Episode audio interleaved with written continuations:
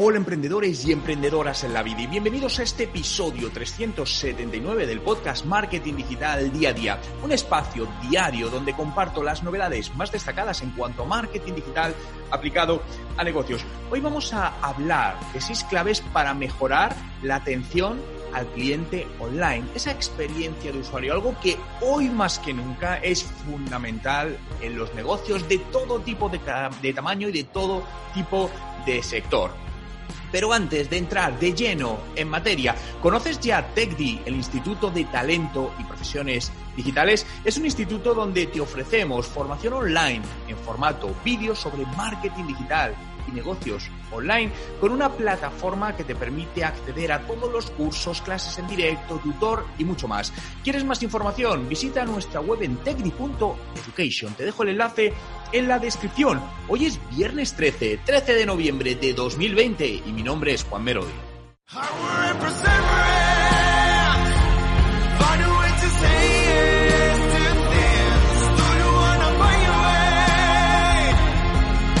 Recuerda, no hay nada que no puedas hacer en tu vida.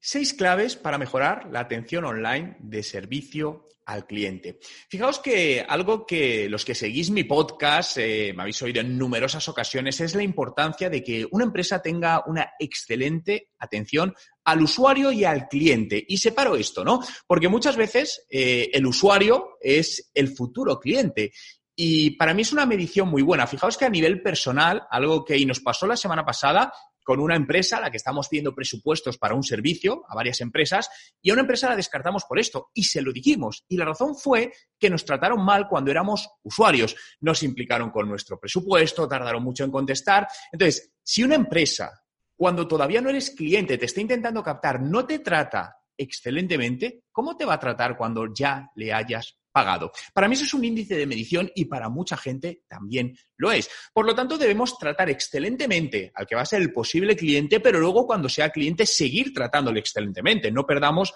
toda esta parte, ¿no? Y esto es algo fundamental y que está al alcance de todas las empresas. Da lo mismo, esto no requiere de dinero, ¿no? Porque igual que hay otras acciones que a lo mejor dices, oye, soy una pequeña empresa y esto solo requiere de herramientas que solo las grandes empresas pueden tener. No, esto es un tema de actitud. Es un tema de decir, oye, voy a tratar muy bien a los clientes para hacerme único en todo ello, ¿no? Me comentaba mi mujer hace un par de días que había visto eh, por Instagram una, una, ropa en concreto de una, una, tienda que está en una zona de Madrid que ahora mismo se encuentra confinada y no podía ir. Bueno, pues a esta chica la escribió por WhatsApp y vio cómo la chica se desvivió, le sacó los modelos, le hacía fotos, conversó por ella por WhatsApp, tal, y me, y me lo dijo, ¿no? Sorprendí diciendo, ¡joder, qué maravilla! Esta chica tiene que vender un montón, qué bien me ha tratado, por supuesto, se lo he comprado, ¿no?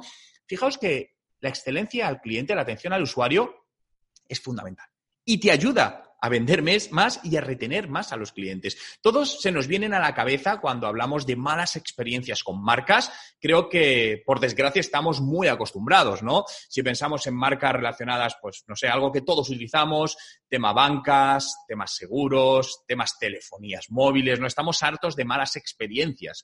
Por lo que debes hacer que en tu huequito de mercado, ¿no? En ese sitio, en tu, en tu proyecto pequeño, mediano, grande, trabajar toda esta parte. Y además, si siempre ha sido importante, hoy lo es más que nunca, porque hoy el cliente tiene la posibilidad de compartirlo en sus redes sociales, ya no solo decirlo a su gente cercana, sino compartirlo en redes sociales, que sea público, y esto es algo muy negativo para una marca, que puede impactar de manera muy, muy, muy negativa.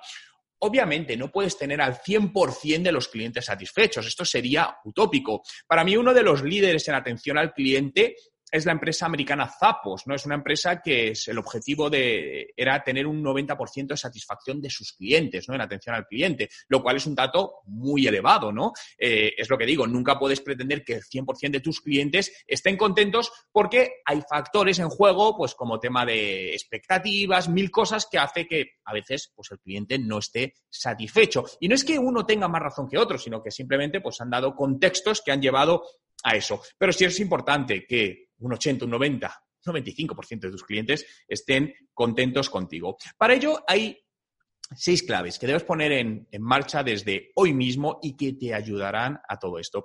El primero es eh, traquea, haz un seguimiento de, de los comentarios. Esto te permitirá identificar esos comentarios negativos que son realmente los más dañinos. Porque, bueno, los positivos, dentro de lo. Si no te enteras, no pasa nada. Son positivos, ¿no? Pero los negativos, si no te enteras, tienes un problema. Tienes un problema por doble vía. Uno, porque pueden, van a verlo otras personas y puede afectar a tu marca. Y otro, porque eh, tienes una gran oportunidad de entender a tu cliente y cómo puedes mejorarlo, ¿no? Siempre que ese, ese comentario sea, sea real, ¿no? Esto también, y esto va alineado con, el, con la clave 2, que es identifica a tu cliente. A veces, ¿no? Eh, esto sucede hay comentarios que son falsos y dices, ostras, ¿y esto? Si esto no ha sido ni cliente, ¿no? La semana pasada, un amigo que tiene una tienda de, muebles me llamó nerviosísimo diciéndome, oye, Juan, con todo lo que me trabajo yo esto, lo sabes, oye, que me han puesto un comentario negativo y es una persona que no es cliente, que están mintiendo, ¿qué hago, no? Le dije, bueno, no puedes hacer nada, obviamente, pues alguien con mala espina o alguien de la competencia. Eso es algo que pasa, ¿no? Hay comentarios negativos que, son, que, no son reales. Entonces, lo, lo, más importante, sobre todo, es identificar primero ese comentario, bien, traquearlo, utilizar herramientas para todo ello, estar atento. Y segundo, identificar quién es el cliente, ¿vale? ¿Qué ha comprado? Analizarle, ¿no? Descubrir a partir de ahí cuál es la razón de su insatisfacción. ¿No? Oye, ¿por qué realmente este cliente está, está molesto? ¿no? A veces también tenemos la oportunidad de que antes de que hagan un comentario nos escriben por algún canal, un email, un web chat o una, una red social, ¿no? Con todo esto, sí quiero decir que no creo en la frase de que el cliente siempre tiene la razón. Creo que esa es una frase que no es cierto. Es decir, no siempre el cliente tiene la razón. Creo que hay que tratar excelentemente al cliente, hacer todo por él, pero también cuando el cliente no tiene la razón, hay que hacérselo saber, ¿no? Y esto a veces sucede, os habrá pasado a todos los que trabajáis en, empresas donde habéis tenido clientes que se quejaban sin ningún tipo de sentido, exigían o pedían algo que no tenían razón y no se le podía dar, y aún así ardieron en Troya, empezaron a hacer comentarios negativos que al final decías, pero si no tiene sentido. Bueno, pues eso es cierto. ¿no? Entonces, para mí esto quiero dejarlo muy importante, que al final eh, hay que tratar excelentemente al cliente, al cliente bueno, pero también hay un cliente malo por ahí que no, pues si no tiene la razón, creo que hay que hacérselo saber. La tercera parte, si el cliente, oye, tiene razón, nos hemos equivocado, esto sucede, todos cometemos errores, no pasa nada. Pedir disculpas, ¿no? No hay nada mejor que, eso. Es decir, los usuarios entendemos que una marca se, se, equivoque, que cometa un error. Lo que no entendemos es que no reaccione ante ese error. Por lo tanto, oye, perdona, ha pasado esto, no te preocupes, vamos a analizarlo y vamos a darte una solución. Pero ese primer paso pedir disculpas, ¿no? Un lo siento, al final siempre se agradece, vuelve a la empresa humilde, una sensación también de, en cierta manera, de vulnerable, desde el punto de vista positivo, ¿no? De, más humana. A continuación, eh, identificar realmente cuál ha sido la razón de ese cabreo, a quién nos ha llevado a, que esto suceda, a identificar para que no vuelva a pasar, ¿no? De repente imaginaos que ha sido que una persona se le ha cobrado algo a su tarjeta de crédito por error cuando no, no, no, tocaba. Bien, pues lo primero le pedimos perdón, le devolvemos el importe, pero a continuación debemos revisar qué ha pasado en el proceso para que no vuelva a pasar a otros clientes, porque si no, es algo que puede volver a ocurrir y nos puede llevar a una cadena de errores que puede cometerse o puede llevar a algo, algo más complicado, ¿no? Cuando hacemos todo esto ya es ofrecemos una solución al cliente. Oye, mira, esto ha pasado, te damos esta solución. En el caso que os está poniendo, oye, te devolvemos el dinero, no te preocupes, te pedimos disculpas.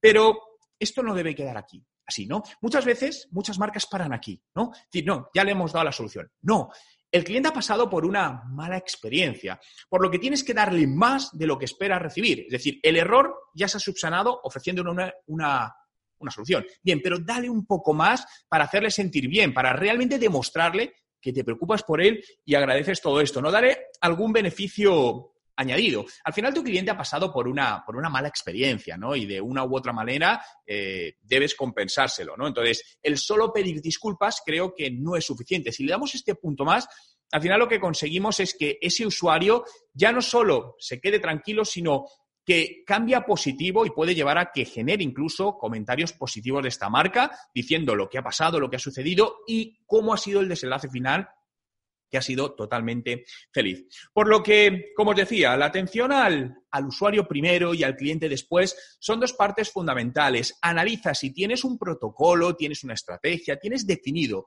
cómo haces todo esto, qué recursos estás invirtiendo en ello, qué grado de importancia le das de verdad. Insisto, de verdad, porque volvemos a lo mismo Hay muchas empresas que nos dicen que el cliente para ellos es lo primero, pero no es cierto. Es decir, eh, he trabajado con clientes donde esto lo veía, ¿no? Donde decían que sí, pero luego el propio director de la empresa o dueño de la empresa incluso, que a mí es lo que más me, sorprendía, decía, bueno, lo que dice la gente en Internet, eso nos da igual, hay que seguir vendiendo. Claro, a mí me, me sorprendía, digo, madre mía. Pero esto sucede, ¿no? Entonces, te lo digo desde una manera que hagamos un análisis totalmente realista y humilde. Oye, ¿realmente estoy haciendo todo lo que puedo hacer para que esa experiencia, esa atención a mi precliente y cliente sea realmente única, excelente y maravillosa? Si la respuesta es no, busca cómo puedes mejorarlo con estas seis claves. Muchas gracias a todos por estar ahí un día más, por hacer realidad este podcast, Marketing Digital, día a día. Síguelo en Spotify, busca Juan Merodio y accederás a más de 1.400 podcasts publicados y diariamente estaré contigo compartiendo un nuevo podcast donde te hable de estrategias, ideas y todo aquello que te ayuda a mejorar tu marketing digital, tu negocio online. Recordarte, visita la web de nuestro Instituto de Talento y Profesiones Digitales TechDi en techdi.education. Muchas gracias por estar ahí. Cuidaros y nos vemos mañana.